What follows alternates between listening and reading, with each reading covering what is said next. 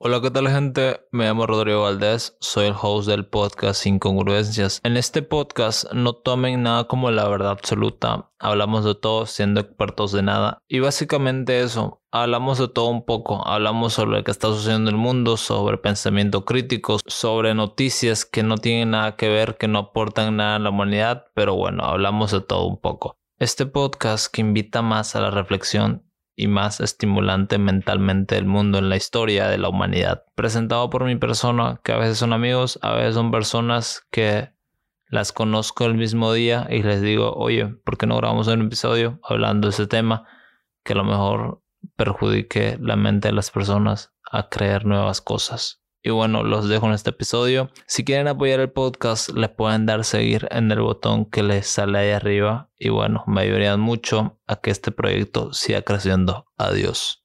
Hola, ¿qué tal gente? Sean bienvenidos a un nuevo episodio para el podcast. en este episodio, que es el número 6, si no me equivoco. En este episodio ya saben cuál es la premisa. Hablamos de todo siendo expertos en nada. Y bueno, espero que nos puedan recibir bien, que nos escuchen bueno, en esta vez tengo otra vez a José Enrique, un invitado muy especial que ya es adicional al podcast, ya lo conocen. Y bueno, ha pasado muchas cosas esta semana. ¿Con qué te gustaría comenzar? ¿Qué opinas de todos los temas que agendamos? Bueno, con muchísimo, pues. Tenemos muchas cosas que hablar en carpeta, así que dale, iniciarlo y, y sigamos. ¿Te acuerdas que la otra vez te invité a ir a comer una hamburguesa en las McMorty? Y me cancelaste, no fuiste. Le hablé a demasiada gente para que vaya porque era como la inauguración de su nuevo establecimiento, la McMorty, de nuestro, nuestro buen amigo Jesús Durán, que es el dueño de la franquicia que es las hamburguesas McMorty. Esperemos sea una gran franquicia, le tenemos fe. ¿Sí te acordás cuando fuimos a grabar a su casa, a su restaurante? La verdad, buen sujeto porque nos dio la oportunidad de grabar en su establecimiento allá afuera. Es un horario fuera de trabajo. Y, y, lo mejor es que nos invitó, eh, que no me acuerdo qué era su bebida, la que tiene Monster y maracuyá, creo que era igual. Ya, pero no revele su, su receta que, que, después te, te, cobra. Bueno, la, la, cosa quiero empezar por eso, antes de llegar a lo, a lo de que fui a su, nuevo, a su nuevo establecimiento, fue que esa vez tenía pues un equipo no tan bueno, creo que era una sola cámara, creo que ese día este, fuimos a grabar con un 30% de batería. Y se nos apagó. Y se nos apagó. Se nos, se se nos apagó. Y yo te decía, grabar con mi teléfono. Lo, y lo tuve algo de 40 minutos con el teléfono ahí, creo. lo peor fue que al momento de yo editar el video, se veía todo, todo movido. Todo borroso y todo, tembloroso. Todo movido, todo tembloroso. La verdad, yo sí me sentí muy pésimo en ese momento.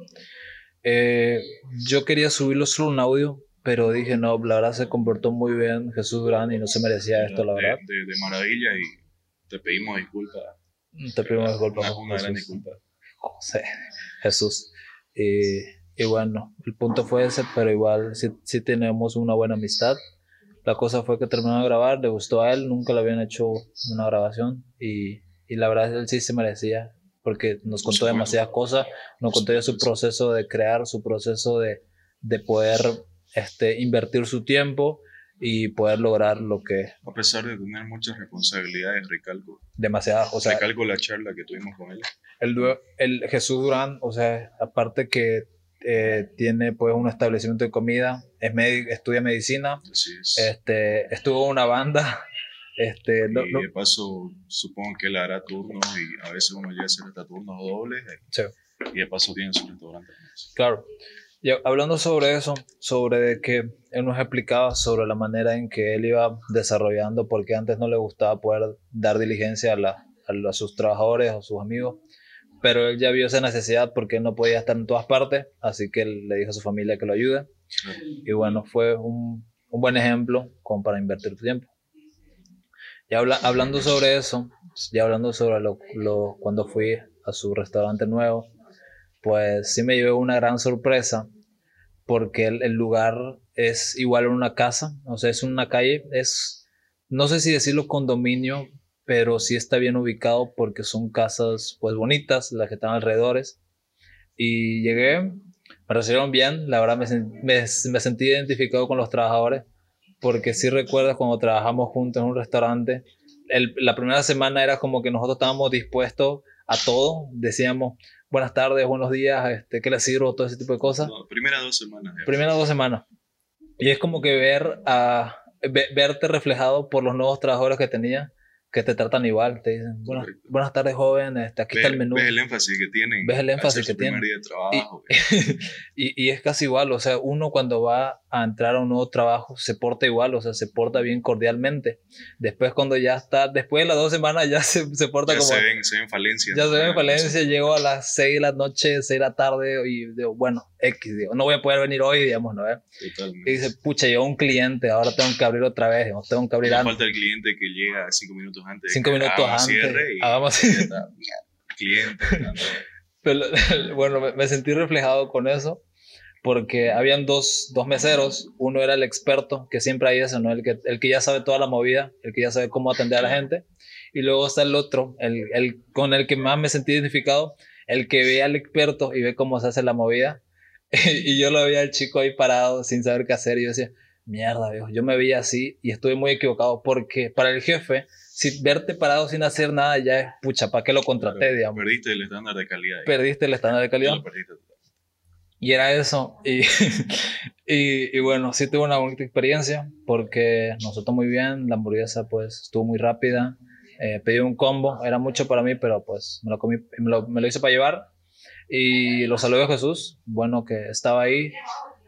Luego vamos a hablar de un tema sobre qué, qué me ofreció. Me ofreció colaborar en algo, pero bueno, este, el lugar tiene un, un cuarto, una, un cuarto se puede decir, que, que ahí está como su imprenta de él, porque hay cómics, hay póster, hay stickers, y es ahí cuando tú vas a una promo de las McMorty y te dicen, la promo este, viene con stickers, así que tenés que dirigirte a ese lugar y pedirlos, escogerlos, y la verdad está muy bueno en eso. Eh, bueno, quería hablar sobre eso, sobre ahorita mismo yo creo que al momento de llegar ahí, la experiencia ya la tuve, la experiencia del establecimiento, porque tenía demasiados lugares donde se podía ver reflejado lo que es eh, McMorty, se veía hamburguesas, se veía póster de eso, tenía un buen cartel de eso. La experiencia ya la tuve. Ahora era lo de comer la comida, si era similar a lo que había probado antes. Y la verdad que sí, sí, igual tiene mucha diferencia a lo que consumimos hoy en día. Eh, no es tan igual por el simplemente hecho de que eh, Jesús elabora su propia carne, él, eh, él sabe bien qué pan utilizar. Es muy fan de las hamburguesas, como lo mencionaba. Y quería Cabe resaltar que hace todo de cero, ¿no? hace todo de cero. Y, y me, ¿sabes lo que me hizo recuerdo? A McDonald's. ¿Sí viste la película de McDonald's? A la- al primer restaurante McDonald's. digamos. Sí, sí, sí. ¿Viste la película? Sí, la he. De que, digamos, no ve que se decía de que eran dos hermanos que creaban McDonald's, que lo tenían bien, eh, ¿cómo, cómo puedo decir? Como bien, bien sólido dónde iba Era a ir un las proceso cosas. ya estandarizado que ellos, que ellos crearon en realidad. Era un, un proceso métrico, ¿no? O sea, dónde iba a ir la cocina, dónde se iba a mover el, el, Inclusive en el la, cocinero. en la película ves cómo ellos antes de edificar la construcción se va a una eh, cancha. Van no, al mismo terreno que es puro cemento Ajá. liso y ellos con tizas no Sí, sí, sí. empiezan a dibujar las áreas de cocina, Ajá. el área de fritura, de bebidas. Eso mismo. Y, y eso, eso me, me gustó mucho. No sé si, no sé si Jesús igual implementó eso. No sé si ahora los restaurantes implementan eso. O sea, ¿tú crees que ahorita un restaurante ya se basa en eso? Eh, Se basa en que, a ver, un- ¿tú crees que el dueño de un restaurante ya piensa en eso? Piensa de que, a ver, tiene, aquí debe ir la cocina, aquí debe haber el, el, el lavaplatos, aquí debe estar el horno, aquí debe estar esto, aquí el cocinero se va a mover así para allá, va a estar solo dos minutos aquí y así, así, así, así. ¿O crees que ya dicen, bueno, ya tengo una cocina, no la voy a arreglar, así va a ser? No, es, es- un tema muy amplio, lo voy a tratar de resumir, pero aquí tenemos una cultura muy regular en Sí. cuanto a la comida. ¿Por qué? Porque puedes encontrar cosas de 5 pesos en la calle hasta un plato de, de cocina de autor que te cuesta 20 dólares o, o 200 bolivianos, por así Sí. decirlo. ¿no? Entonces, creo que todo parte de- de- del que, que- el que quiere emprender aquí O sea, ¿tú, tú y el que, que quiera seguir un estándar de calidad. tú que estás empezando un nuevo proyecto, este, que tú, tú quieres basar lo que viste en lo que estás haciendo. O sea, por ejemplo, estás comenzando de cero todo el lugar, ¿no? Claro, todo debe ser Ya tenés en tu cabeza cómo ver las cosas. Correcto. Creo que eso también es bueno También no, no, tener todo ya planeado, porque muchas veces las cosas te, salen distintas a lo que lo planeaste, ¿no? Sí, sí, sí. Pero tener un, un, proyecto ya al menos realizado arriba un 60%, ¿por qué? Porque tenés que, que, idealizarte al menos cómo hacer tu negocio, qué es lo que vas a vender, ya sea comida, una venta de ropa o, no sé, una venta de plantas por último, sea el cual sea tu negocio. Y la cosa, bueno, o el, tema es adaptarse, adaptarse a los tiempos.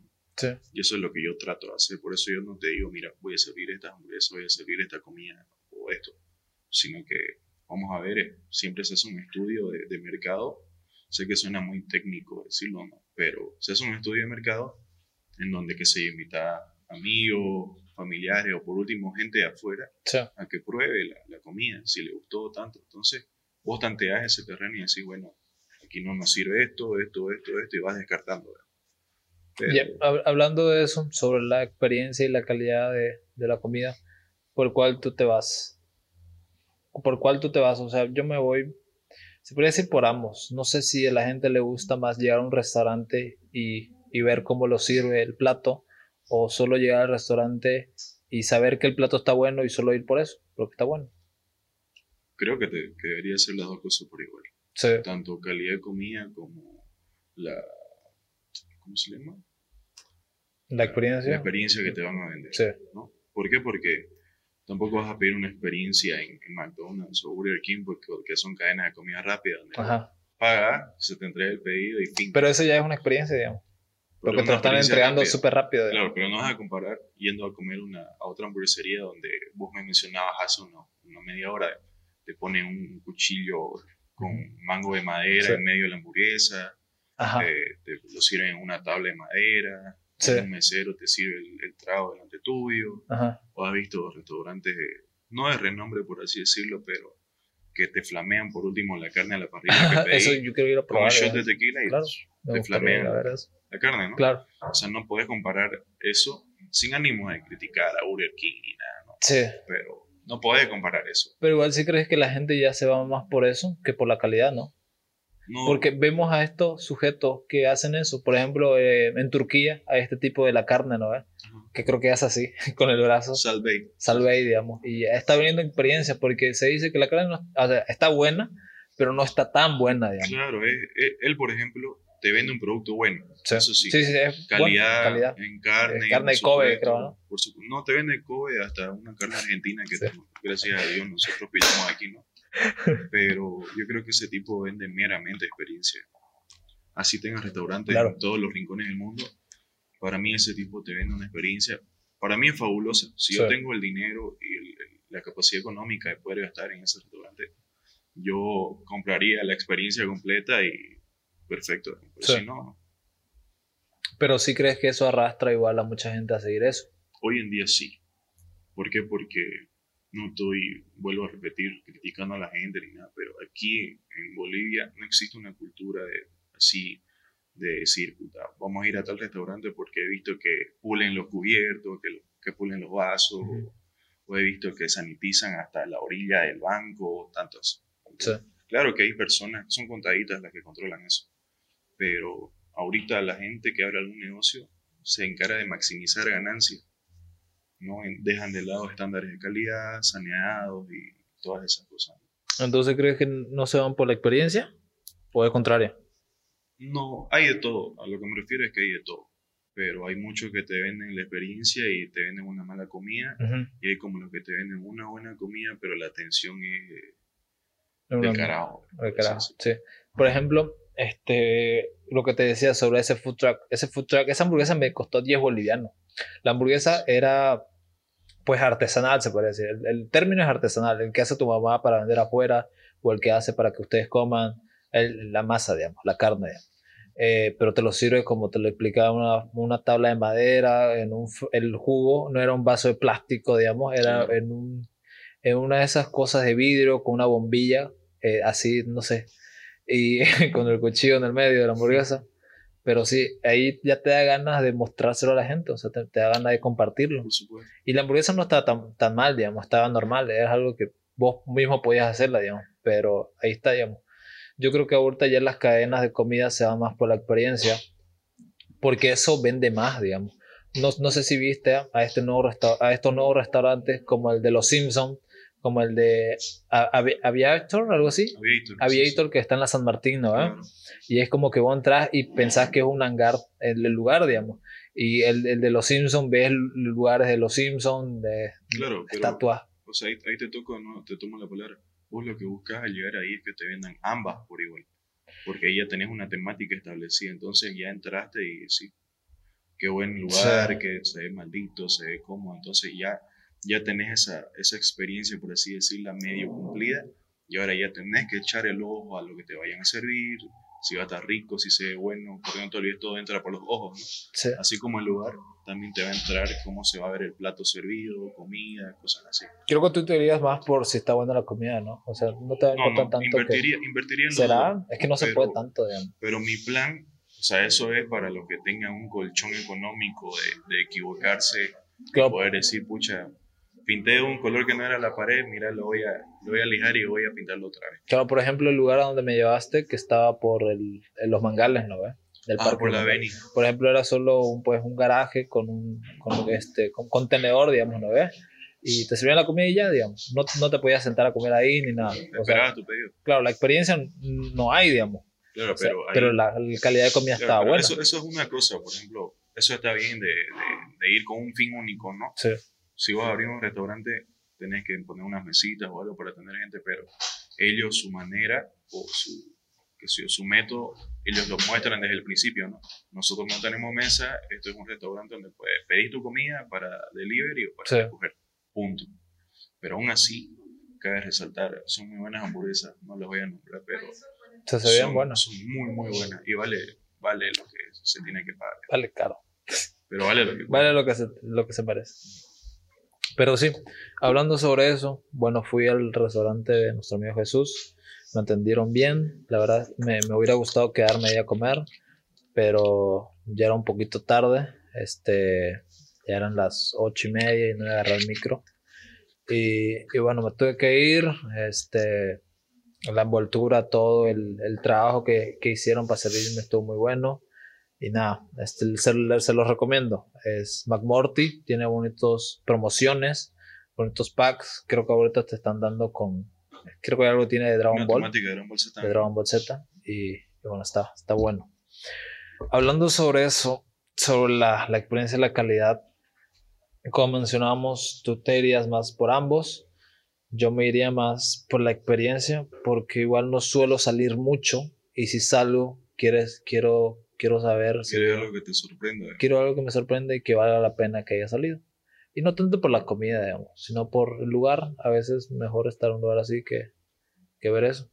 Por ejemplo, sí me animaría a ir a estos lugares como las hamburguesas Don Gohan, este, eh, lo de los Simpsons, sí me gustaría ir.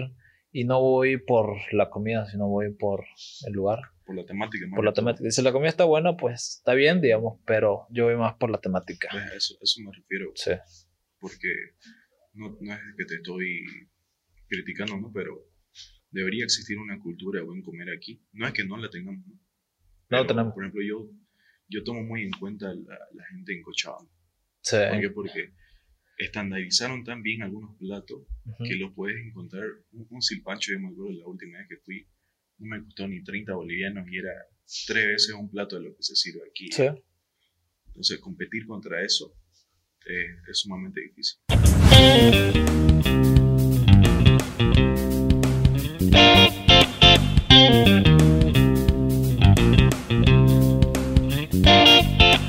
hablando sobre eso, bueno, sí, ¿no? Digamos, por ejemplo, eh, aquí en, en Santa Cruz más que todo y en Bolivia, bueno, en general, este, pues uno va a comer para que se llene, para nada más.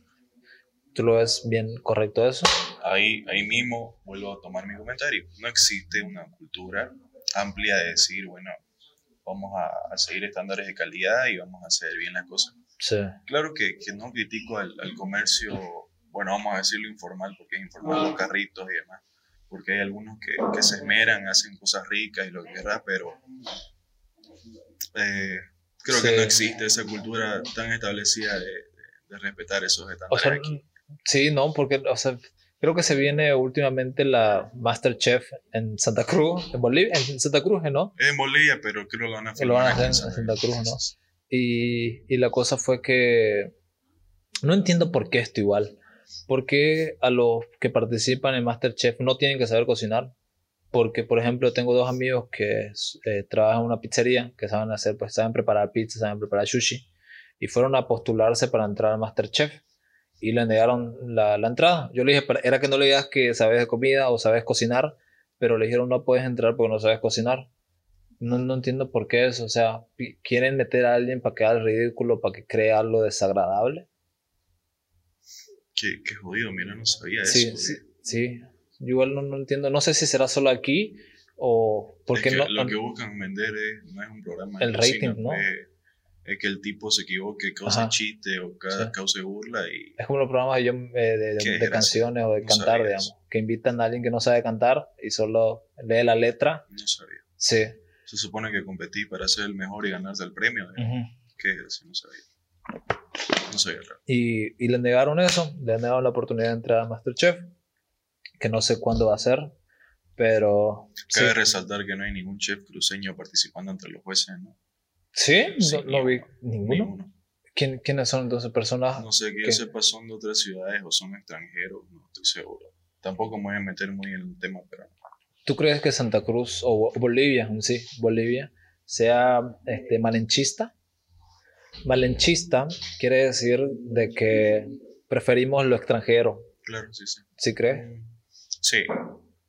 Sobre todo lo, lo americano, por así decirlo vulgarmente, lo, lo gringo lo, o lo europeo. Sí, sí, totalmente. Estoy totalmente de acuerdo en eso. ¿Prefieres irte a tu... Prefieres... Sí, no, no tienen una, una identidad que, que, con mucha fuerza para decir, mira, nosotros... Obvio, hay, hay personas que sí la tienen, ¿no? que, que, venden nuestra tierra, nuestro producto. ¿no? Pero vos preguntarle, yo tengo unos, unos cuantos amigos que, que no son de aquí, de Bolivia, incluso mis familiares que son de otro país, eh, no, nos ven como a las personas del altiplano y ahí se acabó. Los del Oriente no existimos. No existimos. Sí, fuera de Santa Chile. Cruz no existe Santa Cruz para, no existiría para los extranjeros. para los extranjeros. ¿Por qué? Porque el gobierno se ha encargado de, de meter, ni siquiera sé ni si han metido dinero o lo que querrá, pero se ha encargado de vender Uyuni a mil por hora. Sí. Uyuni y el Beni, que es Rurrenabaque, si no me equivoco. Y ahí se acabó. Entonces es como que llega un extranjero y el primer punto que es la paz, digamos. Y, y eso que Rurrenabaque, si no me equivoco, ya ni siquiera es muy conocido como lo era antes. ¿no? Ahora sí. Uyuni y se acabó el salar y, y, ahí fin, fin de la historia. Eso se conoce como Bolivia. Sí. Pero ahora, yo me acuerdo, le tengo prometido a mis familiares, otras personas afuera, venir a conocer el Oriente y demás. Tenemos una cultura riquísima, tanto en historia como en, en la comida, lengua igual, o sea, es muy en diferente todo, en todo, somos muy diferentes a los demás. Por supuesto. Y es, es, que y es algo que es muy obvio, digamos, ¿no? Y, o sea, somos bolivianos, pero somos no somos sé si, muy diversos. Somos muy diversos. Vamos a decirlo así, diversos, somos muy diversos. La palabra es diversos, somos muy diversos a los demás. Y, y eso nos caracteriza. Sí, somos el oriente eso, del eso, país. por ejemplo, está mal, ¿no? Hay países que invierten mucho en su turismo. Sí. Pero son, por supuesto, son pequeños, ¿no? Pero nosotros, al ser un país grande, nunca podemos congeniar para vender todo el país. Totalmente. Sí. Porque, yo conozco a muchas personas de aquí, por supuesto, que les encanta viajar, que se yo, a Sucre, que tiene una de las edificaciones de casa más antiguas sí, sí, de Bolivia. Y eso mucha gente lo desconoce. Lo mismo aquí. Eh, solo la gente que está aquí en Santa Cruz creo conoce el santuario de Chochí o, o Roboré, San José, toda la chiquitanía. Pero entonces creo yo que deberíamos partir por todas esas tierras. Pero no, no promocionamos lo nuestro, Así preferimos promocionar lo demás. Que decimos de que París, París tiene ese tipo de cosas, mejor me voy a claro, París. París, no, eh, Estados no Unidos. A Sucre, digamos. Qué sé yo. Por último se van al Brasil, a la Argentina, pero aquí nada. Sí. La, la, otra vez estaba hablando de eso con Oscar, que, que grabamos un episodio este, sobre que hay personas que desconocen ese lugar y solo se dejan, se dejan llevar por los comentarios. De que uno te, te puede decir, oye, ¿cómo es París? Te dicen, ¿no ves? Pues, la Torre Eiffel, digamos, ¿no ves? Eh, pizzas, digamos. Creo que hay pizza, ¿no? La Torre de Pizza en Italia. Ajá. Y bueno, dice, ah, y eso. Y vos llegas a ese lugar, pues un montón de basura en las calles, ratas por donde quieras. Y vos pensás, ah, pensé que no, no era esto, digamos. Yo pensaba en un lugar bonito, donde la gente era agradable y pues No es así, la, creo que huele horrible el lugar. El, París, pues se dice que no se bañan. No, no conocemos. Igual no podemos decir que no se bañen porque no hemos ido. Correcto. Eh, pero igual nos dejamos llevar mucho por eso. Que hay gente que dice Nueva York, la ciudad mejor del mundo. Voy a Nueva York, hay un lugar en donde hay miles de indigentes, gente que vive en la calle, gente que se pone heroína. Y lo que te estafan en la calle, cualquier extranjero, pues, te estafan hasta con 20 dólares. Totalmente.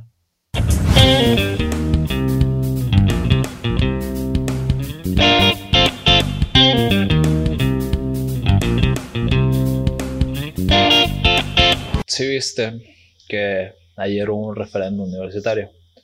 Sí sabías que marcaste, ¿no? Si, estuviste consciente de lo que pusiste. Sí, algo así. No, bueno, eh, para resumir, eh, el referéndum universitario se llevó a cabo ayer. Eh, se estaba pues pidiendo a los estudiantes si querían que algunos dirigentes o los dirigentes se repostulen y vuelvan a estar otra vez ahí. Hubo varias gente que estuvo de acuerdo, otros estuvieron en desacuerdo. Y bueno, este mayormente era eso. La última pues pregunta decía de que usted está de acuerdo de que eh, no necesariamente el director de carrera sea de, de, nacionalidad. No sé si es boliviano o cruceño, no me acuerdo qué decía. Por supuesto que tiene que ser boliviano. Boliviano, ya, pero entramos si es cruceño o no. Ya. Y decía eso, y yo le puse que sí, o sea, no decía yo no eh, yo estoy de acuerdo de que pueda ser de otros lugares. ¿Tú qué opinas? ¿Tú qué opinas de eso sobre el patriotismo que hay gente que tienes de que queremos seguir a un líder o queremos seguir a alguien de que haya nacido en tu en tu pueblo natal o en tu ciudad, o sea de mm, no sé. Lo que pasa es que aquí la educación es igual en todos lados. Sí existen falencias en casi todo, sobre todo en, en, la, educación pública, en la que estamos vos y yo actualmente. Es difícil. O sea, hay estudiantes buenísimos, por supuesto, que destacan en lo que vos querrás, pero destacan en un ambiente hostil, que es la educación pública, que aquí sobre todo. pero si me preguntas el día de hoy si tengo que escoger entre un representante cruceño, cochabambino, paseño, lo que querrás, elegiría el que esté mejor preparado. Totalmente. La típica. Igual. Pero igual, a veces, por, por ejemplo, a lo que estábamos hablando hace rato, sobre el malenchismo. Hay gente que prefiere ya lo extranjero que lo nacional. Ahora, si, si el mejor preparado es, de mi tierra, de mi, de mi ciudad y todo, por supuesto que lo elegiría a él, ¿no? Pero todo está en pros y contras. Pero no te olvides, en, en, el, en el occidente siempre ha existido un odio más racial un odio racial más alto que aquí. Sí. Yo te lo digo porque lo he palpado. Entonces, yo te aseguro que si un cruceño va a querer meterse en una universidad pública allá, a querer dirigir, no se la ve grave. Por ejemplo, en las elecciones presidenciales de que hubieron hace dos años, había alguien que era de, Japón, creo, un candidato, si era japonés, o coreano, coreano, coreano. creo que era coreano, era de Chile, decían o sea, era descendiente coreano, pero el tipo pues hablaba más coreano que español, creo. Ajá. Y la gente lo apoyaba. O sea, yo tengo amigos que lo apoyaban a muerte. Le decía, oye, ya, ya, yo, yo estaba cegado con el de que era patriota por mi nación, digamos. Decía, prefiero lo, lo nacional que lo de otro país. Pero igual veía lo preparado que estaba el sujeto. O sea, creo que era decano del, de la Universidad de la Católica, creo que era. Eh, no recuerdo muy bien. Si me estoy equivocando, pues era decano de un lugar o era rector de algún lugar, de una universidad. Y, y, sí, o sea, está, el tipo estaba preparadísimo. Hubo gente que lo apoyaba porque se decía de que era un poco. Pues se decía porque tenía, pues, su, su, de donde venía, pues todo era tecnológico, todo era académico, estudioso, y por, por eso hubo varias gente que lo apoyaba. Pero yo igual estaba en desacuerdo porque habían buenos candidatos igual que eran de, pues, nacionales que en sí tenían la posibilidad de ganar si tuvieran ese apoyo de esa, de esa persona, pero hubo gente que solo se fue, dejó llevar por lo extranjero, por lo que prefirió ver eso. Y, sucede mucho, ¿no? De que vemos algo y pensamos que, porque nos lo están pintando bonito, porque nos están pintando de que Nueva, Nueva York sea la mejor ciudad del mundo, y sí es cierto, digamos, pero igual si nos ponemos, si, va, si sigamos ahí y nos vamos a lugares donde donde son zonas de riesgo o son zonas, pues, ¿cómo le dicen acá? Eh, zona roja, ¿no? Claro. Zona roja, pues puedes ver a miles, eh, miles indigentes en la calle, eh, pues consumiendo droga, marihuana, pues, y eso, eso se ve clarísimo cuando llegas. Y es muy similar a ese pensamiento, de pensar que otros países están mejores que tu país. Y pues no, o sea, esas- esos países igual tienen pues robos, tienen asaltos, tienen, tienen falencias tal como nosotros. tienen eso igual. Y mucha gente se, se deja llevar por el malinchismo. Creo que, que aquí en, en Bolivia existe eso. Sí, ¿no? Uf, sumamente. Creo yo que aquí, bueno, a nivel de nacional, Sí. nosotros nos caracterizamos por agarrar todas las mañas afuera. O sea, hablando ya vulgarmente, agarramos todas las mañas y manías de afuera, Sí. del extranjero. ¿sí? No, no, ¿cómo, ¿Cuál es la palabra que usaste hace rato? Sobre no tenemos este, No tenemos, autenticidad. ¿era, no creo? tenemos identidad. aquí. identidad de eso. No No tenemos. tenemos identidad. No- sí, o, o sea, hay gente que sí tiene, o sea, hay gente que sí, sí cree que tenemos identidad por la escultura que tenemos, por... Mira, yo no quiero ser partidario de, de mi familia ni esas cosas. Sí. A mí inclusive me lo dijo una persona desde la perspectiva de un extranjero Ujú. que no es nada más ni nada menos que mi padre. Entonces él estaba en la, en la Santa Cruz antigua, en la Bolivia antigua, aquí cuando Sí. se vino escapando de la dictadura. Y vino aquí y él palpó de, de tal manera a la gente de aquí de los 70 como la está palpando ahora, ¿me entendés? Entonces yo sí puedo decir, a pucha, aquí tengo una persona al lado que de verdad ha visto los cambios y cómo hemos, hemos estado o fuimos perdiendo la identidad poco a poco, año tras año. También mis abuelos, mis tíos, que toda mi familia en realidad viene de, de todos estos pueblos de la Chiquitanía, Concepción, San José. Sí. Entonces ellos mismos han visto que no es ninguna mentira, que tanto el cruceño, el veniano no sé, pero nos hemos visto invadidos por cosas afuera que hemos ido perdiendo nuestra identidad aquí, pues, ¿no? Pero y, y hablar sobre eso, sobre la, la identidad, o sea, si, si cambiamos los papeles, un, un extranjero cuando llega aquí a Bolivia, pues, ¿qué es lo que se espera? Pues, eh, lugar- Eso es lo malo. Aquí, desgraciadamente, estamos ya tachados como los, los narcotraficantes, los, los maleantes, los narcos, cosas así. Por supuesto, no tanto como, como México, que sé yo, ¿no? Pero en Latinoamérica sí. Sí, y aparte, Estamos catalogados en, e- de esa índole aquí. claro, y aparte de eso, cuando uno cuando llega a Bolivia, ¿dónde está? Están, pues, la zona del occidente, La Paz, y uno Por ya cree que toda Bolivia es eso, ¿no? Exactamente. Como te dije hace, hace un momento atrás, se vende mucho el, el salar, se vendía mucho Urrenabá, que creo que ya no se vende mucho el tema del turismo allá. Sí, pero inclusive fueron los reyes de España, si no me equivoco, que sí. Pero ahora es el salar y se acabó. Sí. Igual yo te dije hace ratito, igual mi familia es extranjera por parte de padre. eh, me, me dijo que antes de conocerme pensaban que éramos como la gente de Occidente. O sea, para ellos el Oriente es- no se conoce afuera. No, no popularizamos bien Claro, nuestra cultura. exactamente. No se conoce afuera. El salar, eh, quizás las minas en Oruro y fin. Sí, eso no va. Creo que varios extranjeros solo vienen por eso, no vienen por más, digamos. Tenemos igual en Santa Cruz varias cosas. Deberíamos explotar eso, creo yo. Pero hablando sobre eso, sobre lo de la universidad, sobre los dirigentes, ¿viste esa noticia sobre ese sujeto que se llama Max Mendoza, Sobre el Dino, sobre el dinosaurio de, creo que de la Universidad de Cochabamba, creo que sí. que, bueno, era, el, el sujeto tenía como 52 años. ¿No fue el que estuvo implicado en la gasificación a los estudiantes en Potosí? No, eso es Potosí, esto es Cochabamba. Bueno, el tipo tenía, tiene 52 años, y, o 53, bueno, está entre 52 y 53. Y estuvo como 20 años en la diligencia universitaria, cobraba un sueldo de 21 mil bolivianos al mes. ¿Te, te imaginas 21 bolivianos al mes? Al mes. Al mes. Y tenía, ya, ya había hecho, no sé si era O sea, dólares o bolivianos. En medio año, 100 mil bolivianos. Ajá, y tenía ya hecho un millón, no sé si por eso, dólares o bolivianos en cuatro años. Puta, qué triste, ¿no? Y uno sudándola por, por tener para el pasaje aquí, ¿no? Sí. Imagínate. Es terrible. Esto es terrible.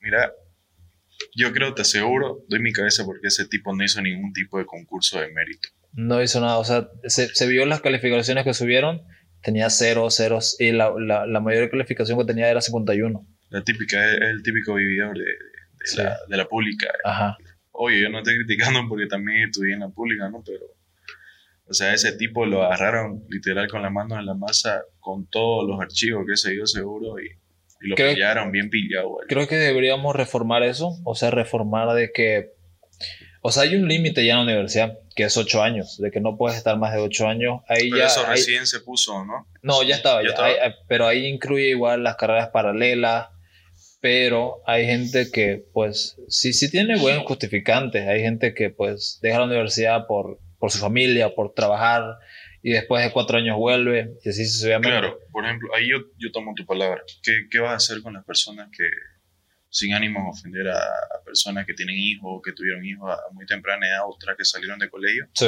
Para mí eso es un justificativo. Obvio que hay personas que la pelean y con hijos y todo salen adelante, se gradúan, pero también no te olvides por que si X o Z motivo, ya sea económico, salen fuera del país a buscar un futuro mejor cuando estaban estudiando ajá, y dejan todo ahí, ¿no? Y luego, qué sé yo, se les ocurrió volver y quieren retomar sus estudios, si se les da esa facilidad, belleza, pero eso no es una mala excusa, ¿por qué? Porque no fue a, a otro país a estar rascándose ni nada, ¿no? sí, Sino fue a trabajar, a sudarla, quizás a hacer dinero, para un futuro mejor para él y su familia. Pero creo que para mí solo esos casos serían las exenciones, porque después no tenés excusa. Todo Aquí, ¿cuánto, ¿cuánto pagamos el semestre en una Sí. pública? 40 pesos. Algo de 10 dólares. Sí, sí, sí. 10 10 dólares. dólares, 10 dólares. El semestre te. Así que- Eh, deberíamos reformar eso. El rector debería ver eso. No, no me acuerdo qué, quién debería hacer eso, pero alguien, alguien de ahí debería hacer eso. Debería ver los casos eso de que suceden. Porque hay sí estudiantes que llevan más de 8 años, Sí, que ahí ya no es permitido. Exactamente. Pero bueno, no se está haciendo nada. Este, ya vimos igual implicados el año pasado. eh, varios eh, de centros internos fueron detenidos por pues porque tenían dineros de becas, de- se le agarraron las becas y de Y fuera de eso, Fuera también, de eso igual. fuera de lo legal, vos, o sea, tampoco O sea, para el PCA nomás es, alguien paga para entrar. no voy a entrar al- a detalle porque no quiero vender gente, Sí. no quiero hacerme enemigo, pero yo conozco al menos unas 20 personas que han pagado para entrar Yo igual. medicina, eh, creo derecho, si no me equivoco, Sí. y las ingenierías, las que son más difíciles de entrar. Y bueno, no sé. Por último, los que no, no tienen ningún tipo de conocimiento cuando salieron del colegio son los que usualmente pagan para entrar a la pública. Sí, ese es lamentable porque uno se puede esforzar en poder Y te pasar hablo, te hablo de cifras en dólares, ¿no? Yo igual, la yo verdad, he llegado a escuchar que, que, que- no a escuchar, me han mostrado. Chats y todo ¿Cuánto? donde por medicina cobran hasta mil dólares para el cupo.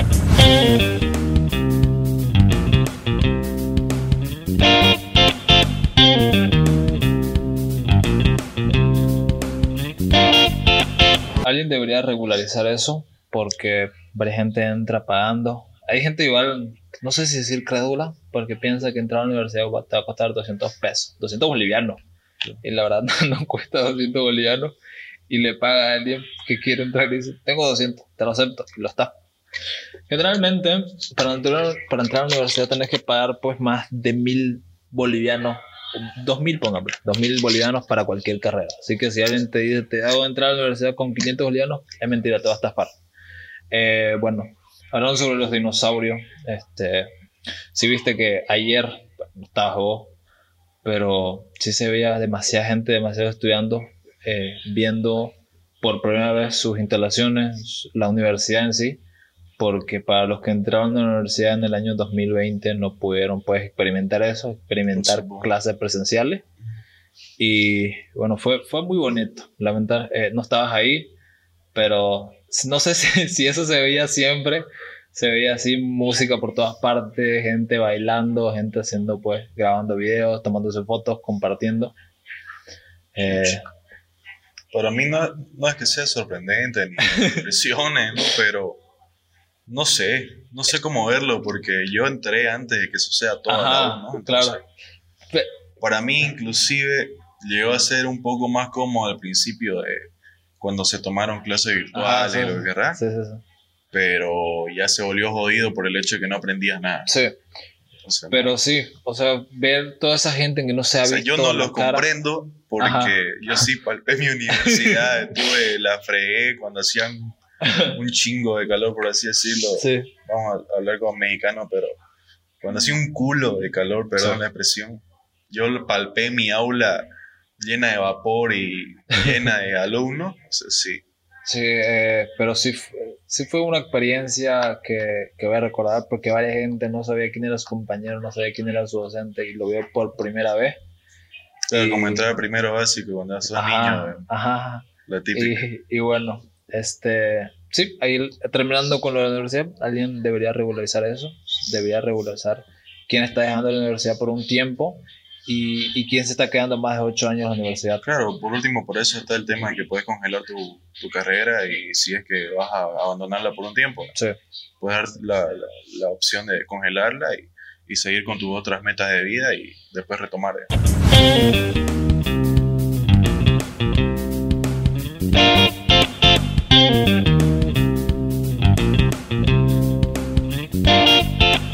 La otra vez fuimos a ver la película de Doctor Strange. ¿Sí te gustó? Sí, sí, la... ¿Sí era lo que esperabas? Sí, totalmente. Totalmente.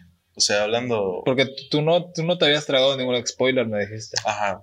O sea, corté totalmente todas las páginas que sigo en Facebook. No es que Ajá. apagué mi teléfono, dejé las redes sociales, ¿no? Pero todas las páginas que seguía, inclusive amigos que yo ya conozco usualmente que suben spoilers o me llaman en la madrugada diciéndome se muere tal, yo los bloqueé, puta, digamos, eh. ¿no? Hijo de puta. Pero sí, sí, cumplió mis expectativas. Yo, yo hice eso para No Way Home, para Doctor Strange. eh, no hice mucho porque a ver, me, me vendieron, eh, los insiders que yo seguía me vendían de que iban a aparecer estos cameos y esto. Y yo decía, ah, bueno, va a aparecer esto, así que, eh, así que no hay problema, pues lo voy a ver. Eh, no aparecieron. Me lo trae enterita. Sí, es que eso es lo malo de, de- de- de meterte el montón de videos, el montón de, de Que va a influencers, aparecer Wolverine, va a aparecer Deadpool. que para mí eso es ridículo, por supuesto, porque yo, yo he leído, tengo una esencia bastante amplia en cuanto a leerlo, los cómics, y ver cómo desarrollan la película más adelante, o la Sí. serie, ¿no? Ya que Disney ha empezado a sacar a patadas series de superhéroes, Creo que esta vez el, el director era Sam Raimi, el que, el que hizo la, primera trilogía de de Spider-Man, por Se supuesto. esperaba que aparezca Spider-Man, pero Mira, yo Apareció. me quedé con la con el pensamiento muy bueno, de hecho, de que iba a ser una película sombría sí. y no terrorífica, ¿no? Pero iba a ser un, un- un estilo sombrío tal como caracteriza a Sam Raimi, ¿no? a, a mí me gustaba y cumplió a cabalidad todas mis expectativas. Eso sí cumplió, cumplió de que... Obvio, no, no saco de, de- de méritos el, el que Spider-Man fue un fanservice excelente, Ajá, por supuesto. No sé cuánta plata habrán tenido que invertir para traer a Tobey Maguire y a Andrew Garfield de nuevo a escena, porque hay que poner, por supuesto, ¿no? Sí. actores que, que usualmente ya no cobran tanto como una película, pero para recrear algo que ya tienen olvidado en el pasado y volver a salir en ese mismo papel, yo creo que deben cobrar un, Sí, un buen- jugoso, un buen dinero. jugoso Sí. monto, digamos, ¿no? creo que igual se, se, se salió eso, de cuánto cobraron. Entonces, sí, cumplió totalmente mis expectativas. Lo, lo de poner algo sombrío sí lo cumplió porque por las escenas de cómo murieron los Illuminati, sí me gustó, sí me gustó esa forma, pero cómo murieron los Illuminati, ahí va mi punto. O sea, es algo triste. Yo me esperaba quizás algún, algún a Black Ball desenvolviéndose en una pelea, literal, tirando un gritito o algo. O sea, para los que no conocen, el superhéroe que, que le saca la, la, la boca a Wanda, su poder es gritar y desintegrar con el grito, Sí. ¿no? Porque no, él no habla. Pero literal fue cosa de que Reed Richards, El hombre Dice- más inteligente el más inteligente del planeta, del planeta. dice que su superpoder la mataría, eh, le hizo la boca y feo, eh. fin. ¿Tú crees que hubo una inclusión antes de eso? Por ejemplo, las mujeres, ¿no? Que, le, que Doctor Strange le La decía a, inclusión a la, forzada, ¿no? a la- a Mónica Rambeau, le decía, este, no saben quién es eh, Wanda, digamos. Ella es la Mónica mayor Ram- amenaza, decía. Mónica Rambo, pero en realidad en ese Rambeau. universo es Capitana Marvel. Ajá, Capitana Marvel le decía, nos encargamos de tu brujita, le decía. No sé, para mí en realidad el tema de la inclusión forzada ya está muy, muy cliché, te juro, ya es... Sí. eh, va- vamos a hablar como vulgarmente otra vez, pero es, es imputante. Por el hecho de que ya te quieren meter todo de una manera u otra Por supuesto, me gustó, no tengo nada con el personaje de Capitana Carter, ¿por qué? Porque respetaron inclusive la serie What If, Siguieron paso a paso, la- inclusive fue lo más similar a What If que he visto, Sí. una película, Creo que van a Con sacar una personas serie de reales. ella todavía, antes de que muera. ¿ves? O Entonces, creo que el otro universo. ese, con ese personaje no tengo nada, pero yo sé que, que todo esto va de acorde a, a Pero, la inclusión ajá, forzada y o sea, demás. No, no debería suceder, no debió suceder así. Eso se podía hacer. No, no, no debieron morir así. Bueno, salió hasta el profesor Charles, digamos que eso para mí fue, fue increíble porque igual. yo soy fanático de los Sí. X-Men. De hecho, te, Pero- te iba a decir eso en, en el momento de, de ver la película, creo que era después, de que ese profesor Charles estaba basado en los cómics de los años 80, porque tenía un traje verde y estaba en una silla, en un, ¿cómo es eso? Su silla amarilla. Y eso se veía en los, en los cómics de los años 80. No era el mismo Charles que veíamos cuando, el, el otro, el, del que vemos siempre en los X-Men, no era el mismo, era diferente. Con la sillita platinada. Ajá, con la demás. platinada y así. No era ese. Y, y bueno, otro punto era lo de, lo de Richard, o sea, de que tenía hijos y sus hijos pues son unos tremendos. Franklin Richard Bueno, pero. derrotó o sea, a Galactus. o sea, esa- ese tipo Sí. ya hay que ver el tipo de películas que van a crear o cómo Resucitó van a, su padre. cómo van a desenvolver el, el mundo en el que se, se, se desarrolla todos esos personajes, Sí. los cuatro fantásticos y demás. Igual a cosas. la gente le gustó el, el CGI que hubo, que no le gustó porque la muerte de Thanos, todo así tirado, nada que ver, Claro, pero. la detestaron. Son universos distintos, pues distintas formas de morir, o, o quizás estando en otra realidad estaba vivo todavía. Entonces. Pero para mí cumplió cabalidad. Y la gente que critica esa película eh, son, son, están, no es que están ¿Tú crees que el, ¿no? el poder que le dieron a Wanda eh, pues se lo merecía? Por supuesto. ¿Sí? Lo que pasa es que, mira, todo, todo va acorde a, a- cumplir las expectativas de los fanáticos. Yo creo Hay que un, hay un, Digo. ¿has visto Moon Knight? Ajá. ¿La viste yo, ya? Yo no la he visto, ya, pero hay una entrevista muy buena, Ajá. después te la voy a recomendar para que la veas. Ya. en la que él dice que antes, antes Sí. de que exista este gran alcance de las redes sociales y demás, el actor Ethan Hawke se llama, Ahí es este que protagoniza de la primer, de la primera película de Siniestro, no sé si la has visto alguna vez. Siniestro.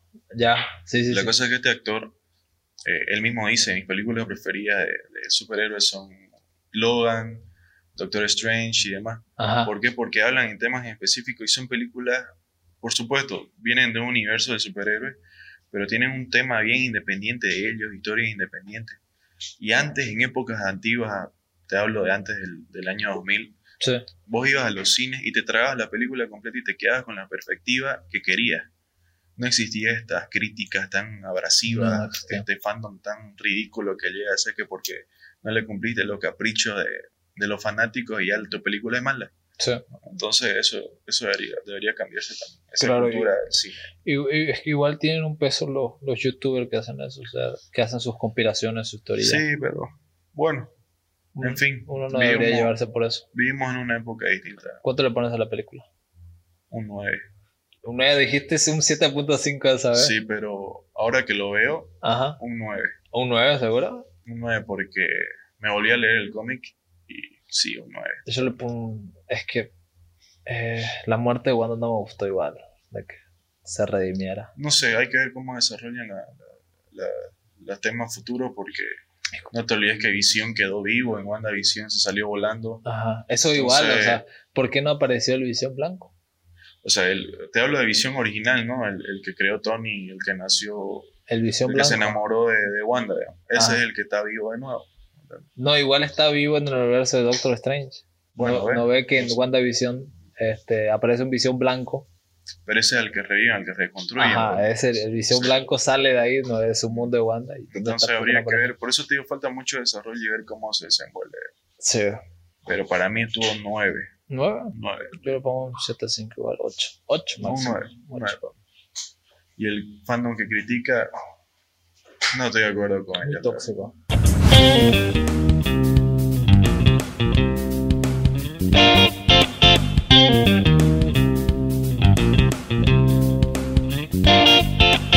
Sí, es, muy tóxico. Y, y bueno, ya para ir acabando, no sé, un tema que quisiera meter o ya quieres ir a comer. Bueno, lo único que diría es que a la gente que, que aspira a ver todas estas películas con inclusión forzada, dejen de darle cancha a esto porque están, están, están cagando perdón, nuestro, nuestro arte, nuestra forma de expresarnos. Cosa de que ya la gente se va a hartar en un futuro y el cine se va a ir en picada. Y puta, es triste, es triste verlo porque se pierde la esencia de cualquier personaje, no solo hablando de historieta, en cualquier tipo de cine. Bueno, ya saben, esto es todo por este episodio. Ya saben dónde nos pueden encontrar en, en YouTube, perdón, en YouTube, en Spotify, en todas las redes disponibles de audio escucha. Y bueno, nos pueden recomendar, nos pueden poner ahí a quién le gustaría que traiga el podcast, de qué tema le gustaría que hable. Bueno, nos vemos en otro episodio. tengan bonito día, bonita noche y bonita tarde. Adiós.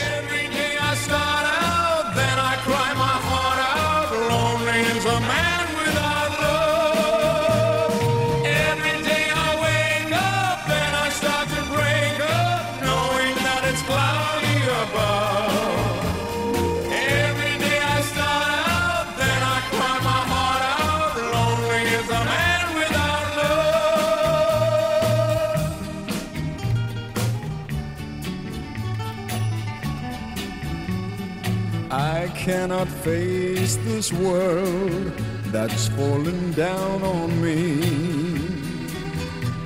So if you see my girl, please send her home to me. Tell her about my heart that's slowly dying. Say I can't stop myself from